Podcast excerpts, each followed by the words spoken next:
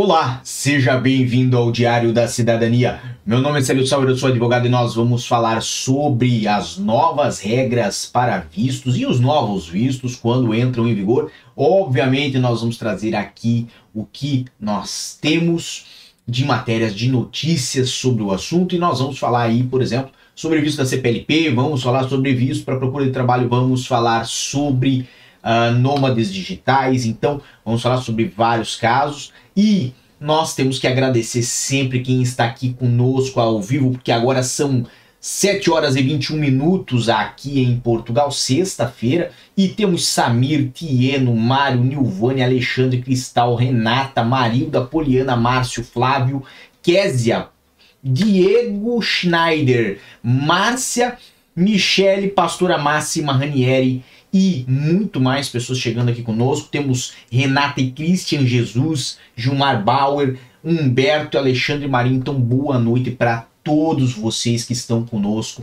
Boa noite para vocês que estão à espera destes novos vistos, dessas novas oportunidades para vir aqui a Portugal. Por quê? Porque nós temos material hoje para ver e tá na tela de vocês. Esse aqui que é o portugal.gov.pt, é o site do governo de Portugal e trouxe aqui uma notícia para relembrar o nosso assunto. Então, no dia 30 de setembro, tivemos aí alterações à Lei de Estrangeiros Simplifica Procedimentos.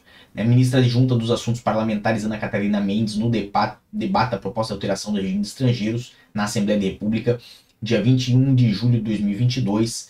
E aqui falamos sobre a regulamentação das alterações que tiveram a Lei de Estrangeiros, porque é, tudo isso é a razão pela qual nós estamos aqui. É isso mesmo. Por quê? Porque primeiro fizeram a alteração da lei de estrangeiros, previram aí vistos para procura de emprego, previram uh, visto de CPLP, previram uh, visto para nômades digitais ou para trabalhadores remotos, ok? E depois tiveram que fazer a regulamentação.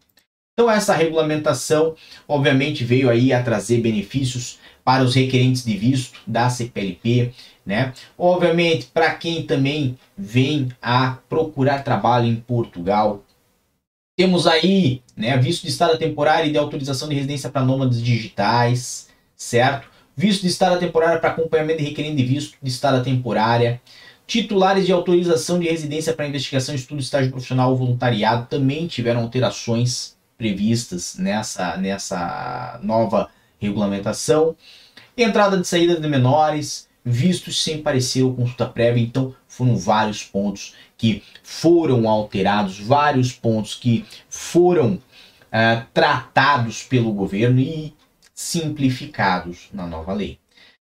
Óbvio, não vamos ficar só por essa matéria aqui, vamos a idealista.pt, que traz uma matéria muito bacana, falando aí nômades digitais em Portugal, como funciona o novo visto, né? Falando obviamente aí que a partir do dia 30 de outubro de 2022 vai permitir que os estrangeiros possam ficar durante um ano em Portugal a trabalhar remotamente a criação de um visto de residência para o exercício de atividade profissional prestada de forma remota para fora do território nacional faz parte da revisão da chamada Lei dos Estrangeiros, que começa a ser aplicada agora, a partir do final deste mês de outubro, ok? Então, obviamente, trouxemos aí uh, um pouco dessa matéria aqui do idealista, porque ela vem a simplificar um entendimento.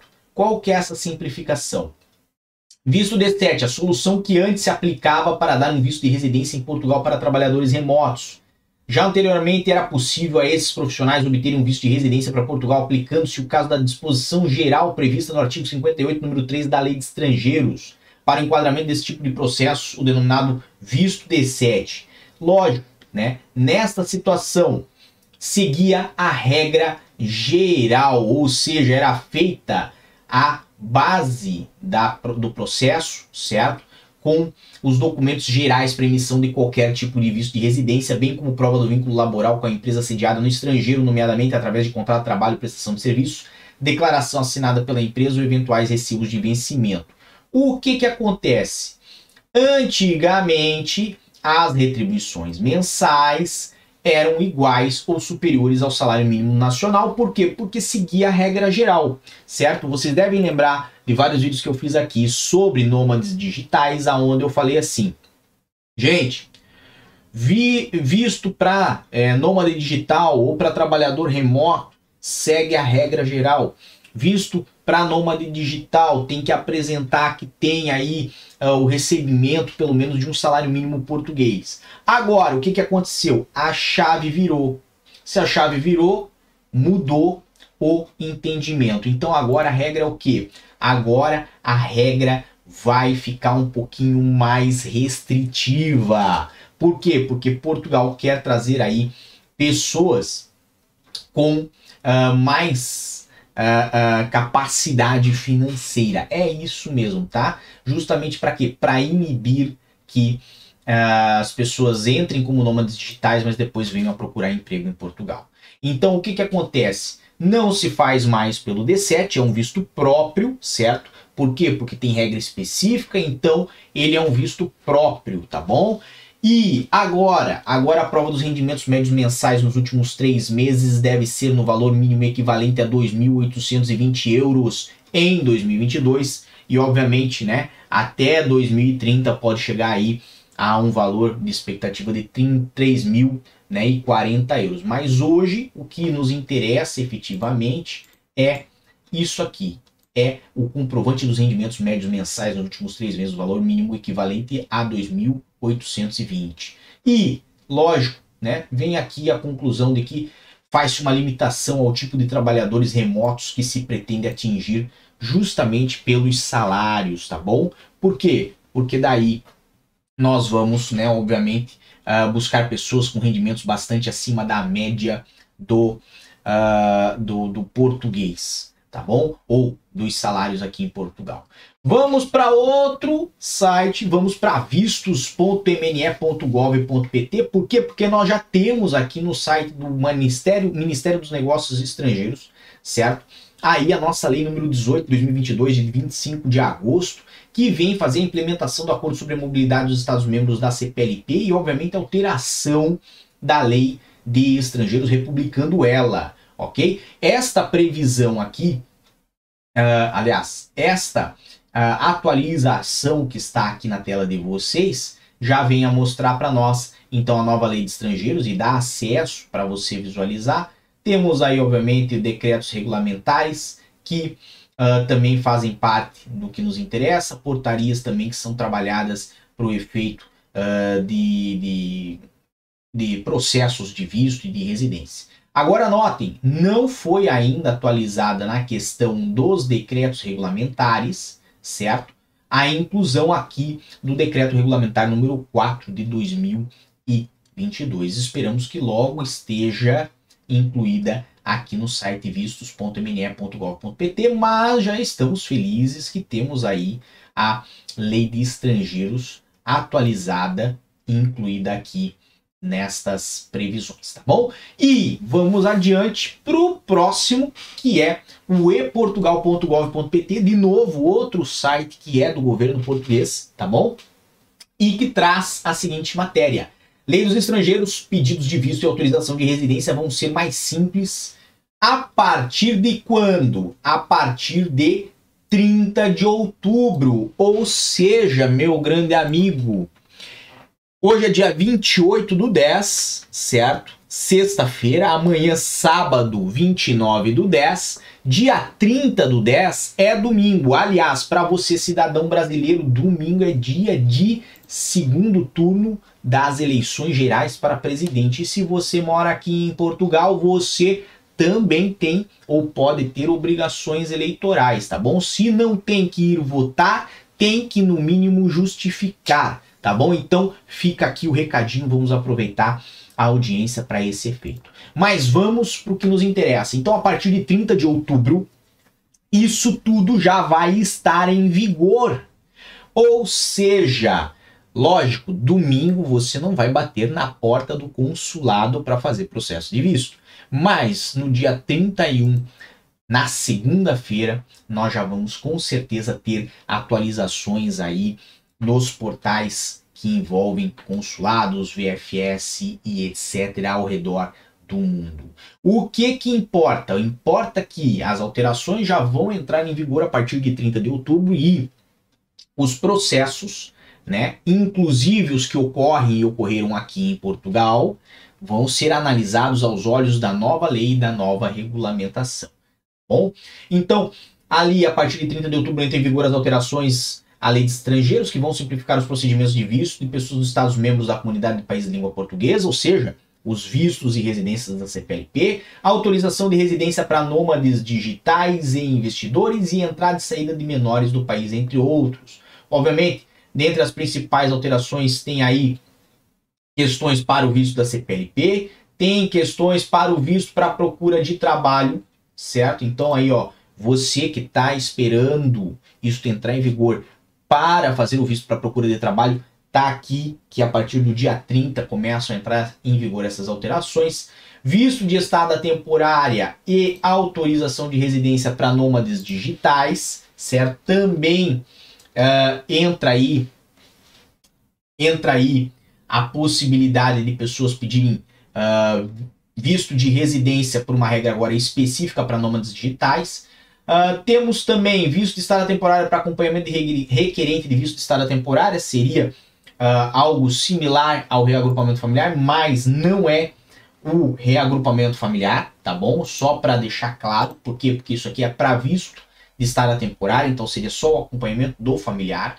Titulares de autorização de residência para investigação, estudo, estágio profissional e voluntariado também tem aí alterações significativas nestes casos, certo? E mais, vamos ao ponto que nos interessa. Preste bastante atenção nisso aqui. Você que fez título de residência em Portugal nos últimos dias ou neste último mês e é estudante, deve ter atenção a isso que eu vou falar agora. Você que fez título de residência, pedido de autorização de residência como estudante no último mês ou nos últimos dias. O seu processo está em análise ainda. Se você entrar em contato com a sua delegação do CEF, vão falar que está em análise ainda. Por quê? Porque o CEF está aguardando entrar em vigor a alteração da lei para que ele possa emitir os títulos já de acordo com a nova lei. Por quê? Porque é mais interessante para o estudante. Por quê? Porque no lugar de emitir um título com a validade de um ano, ele pode lhe dar um título com a validade de até três anos, certo? Justamente porque porque muitas alterações à lei de estrangeiros vieram a beneficiar os estudantes. Obviamente, temos aí também entrada e saída de menores e também visto sem parecer ou consulta prévia. Lógico, isso aqui é muito parecido com aquilo que nós já tínhamos aí no, no na, na própria questão que, que vinha falando aí sobre em, em 30 de setembro, certo? Na própria questão que vinha aqui do portugal.gov.pt, é uma repetição dessa matéria, mas vem aí com a informação adicional do momento em que entra em vigor, tá bom? Agora, o que, que importa nos observar? Que as pessoas que estão interessadas em fazer visto para procura de trabalho, as pessoas que estão interessadas em fazer visto, querem se beneficiar uh, pela CPLP, as pessoas que estão interessadas em vir viver em Portugal, em morar em Portugal, finalmente vão poder se beneficiar dessas alterações de lei. Por exemplo, os estudantes finalmente vão poder se beneficiar de ter um título de residência mais longo do que apenas um ano. Preste atenção, imagine aqui, José começa o seu curso de direito em Portugal e José, que começa o curso de Direito em Portugal, decide que vai lá ao CEF fazer sua residência como estudante. A licenciatura de Direito em Portugal é mais longa do que um curso, por exemplo, de pós-graduação, um curso de mestrado, certo? E José recebia sempre uma residência com a validade de um ano. E José, à margem da lei antiga, tinha que todo ano renovar a sua residência até o final do curso.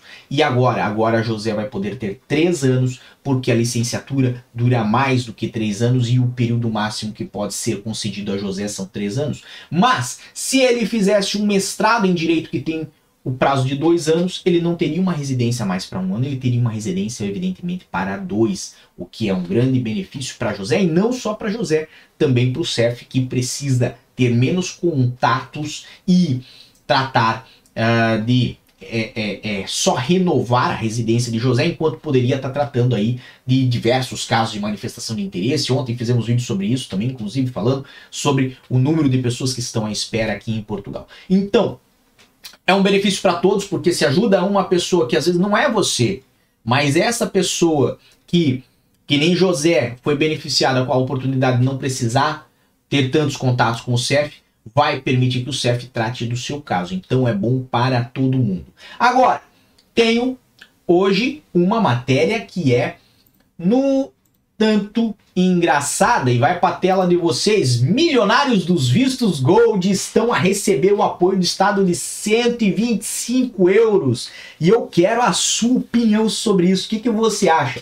Você acha aí que os nossos amigos milionários que fazem investimento de 500 mil em um T0 em Lisboa, ou nossos amigos milionários que aplicam numa conta bancária em Portugal mais de um milhão de euros precisam do apoio do Estado de 125 euros. Qual é a sua opinião? Será que essas pessoas estão tão necessitadas assim? Será que os 125 euros vai ajudar a encher o tanque da do carrão do nosso milionário?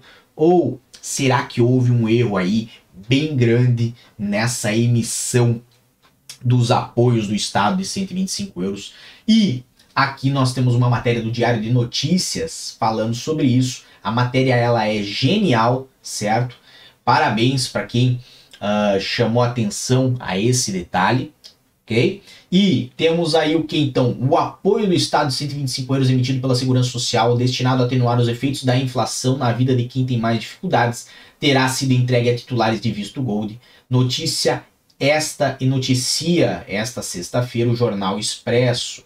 Os 125 euros terão sido entregues segundo semanário através de cheques a cidadãos estrangeiros com elevado rendimento de capital, mas com poucos ou nenhum rendimentos de trabalho declarado em Portugal. Então tá aqui um grande erro aí no sistema né, de distribuição desse apoio e obviamente né, foram detectadas pelo menos aí mais de duas dezenas de casos em que o apoio do Estado anti-inflação foi atribuído a cidadãos estrangeiros abrangidos pelo visto Gold. Obviamente, isso não foi o único detalhe, certo, sobre esses apoios que saiu nesta semana. Vamos aqui um pouquinho mais embaixo, aonde eu vi essa matéria, eu vi essa matéria do SIC Notícias. Inclusive, gostaria muito de poder trazer aqui no nosso canal essa matéria que foi noticiada lá no SIC Notícias, mas como eu não sei se eu posso, eu vou trazer aqui a minha maneira a informação. O que que ocorre? Um cidadão que herdou um apartamento não vou dizer em que é região de Portugal, uh, recebeu nesta semana mais ou menos 33 cheques da Segurança Social atribuindo apoio de 125 euros a cidadãos estrangeiros. E ele identificou que eram cheques emitidos pela Segurança Social em nome de diversas pessoas e que essas pessoas todas estavam é, é, registradas naquela morada tá bom? Então, uma situação, no mínimo, um tanto quanto uh, pitoresca, até porque o apartamento está desocupado nesse momento, tá bom? E nesta situação faz-se aí a revelação e faz-se a verificação de que muitos apartamentos aqui em Portugal têm diversos estrangeiros registrados, mas que de fato não habitam lá. Até porque ali se trata de um T2 e 33 pessoas morando em um T2, mesmo considerando o preço do arrendamento aqui em Portugal, não faz sentido nenhum, tá bom? Então, obviamente, é, uh, são pessoas que não fizeram as devidas atualizações das suas moradas ou até pessoas que utilizaram de uma maneira fraudulenta daquele endereço para obter documentação. Fato é, que isto foi noticiado pelo SIC Notícias e tá aqui na tela de vocês também. Uh, a Segurança Social enviou 33 vales no valor de 125 euros cada para um apartamento em Lisboa. A habitação em causa tem estado arrendada nos últimos anos, mas nunca tantos inquilinos. o senhorio teria recebido um total de 4.125 euros. Esse senhorio que herdou o imóvel há pouco tempo contou que a mãe tinha feito há cerca de 4 anos um contrato de arrendamento com o imigrante, mas não mais que isso, concluindo-se por isso que não justifica o número de vales recebidos naquela morada, ok? E, obviamente, né, nós tivemos aí uh, essas matérias que vieram na notícia que foram um tanto quanto uh, pitorescas e que valem uma menção aqui. Lembrando que se você está à espera destes valores dos 125 euros, uh, deve fidelizar e atualizar os seus dados de IBAN no uh, site da Segurança Social e no portal das finanças para que tenha acesso a esses valores. Senão, o cheque vai ser mandado para a morada que está uh, identificada aí no, nos seus cadastros, tá bom? Bem, chegamos ao final dessa nossa uh, conversa de hoje. Lembrando que ah, então a partir do dia 30, já domingo, teremos a uh, o vigor da nova lei e dia 31 já estamos plenamente aí com os pezinhos uh, dentro das novas possibilidades aqui de Portugal. Se você quer saber um pouquinho mais sobre esse assunto, aqui no canal nós temos bastante coisas sobre vistos de CPLP, vistos para procura de trabalho, vistos para nômade digital e eu tenho que agradecer todo mundo que está aqui conosco, mandando aí as suas informações, as suas mensagens. Uh, Maria del Socorro perguntou se o CF já não dá mais declaração uh, da manifestação de interesse e de fato, infelizmente, não fornece mais. Por quê? Porque a base para a emissão daquela declaração era um decreto que vinha Uh, em razão da pandemia da Covid-19, certo? E o último desses decretos foi uh, promulgado no ano de 2021 ou já na virada do ano de 2022, mas se relacionava realmente a quem tinha feito manifestação de interesse até dia 31 de 12 de 2021. Posterior a isso, não veio mais nenhum decreto nesse sentido e provavelmente não vai vir. Então, não é possível para quem fez manifestação de interesse a partir do ano 2022 ter e emitir essa declaração, tá bom? Bem, um grande abraço a todos, muita força e boa sorte. Por enquanto é só e tchau. O que você acaba de assistir tem caráter educativo e informativo. Compõe-se de uma avaliação genérica e simplificada. Agora, se você quer saber de fato como as coisas são, você vai ter que ler.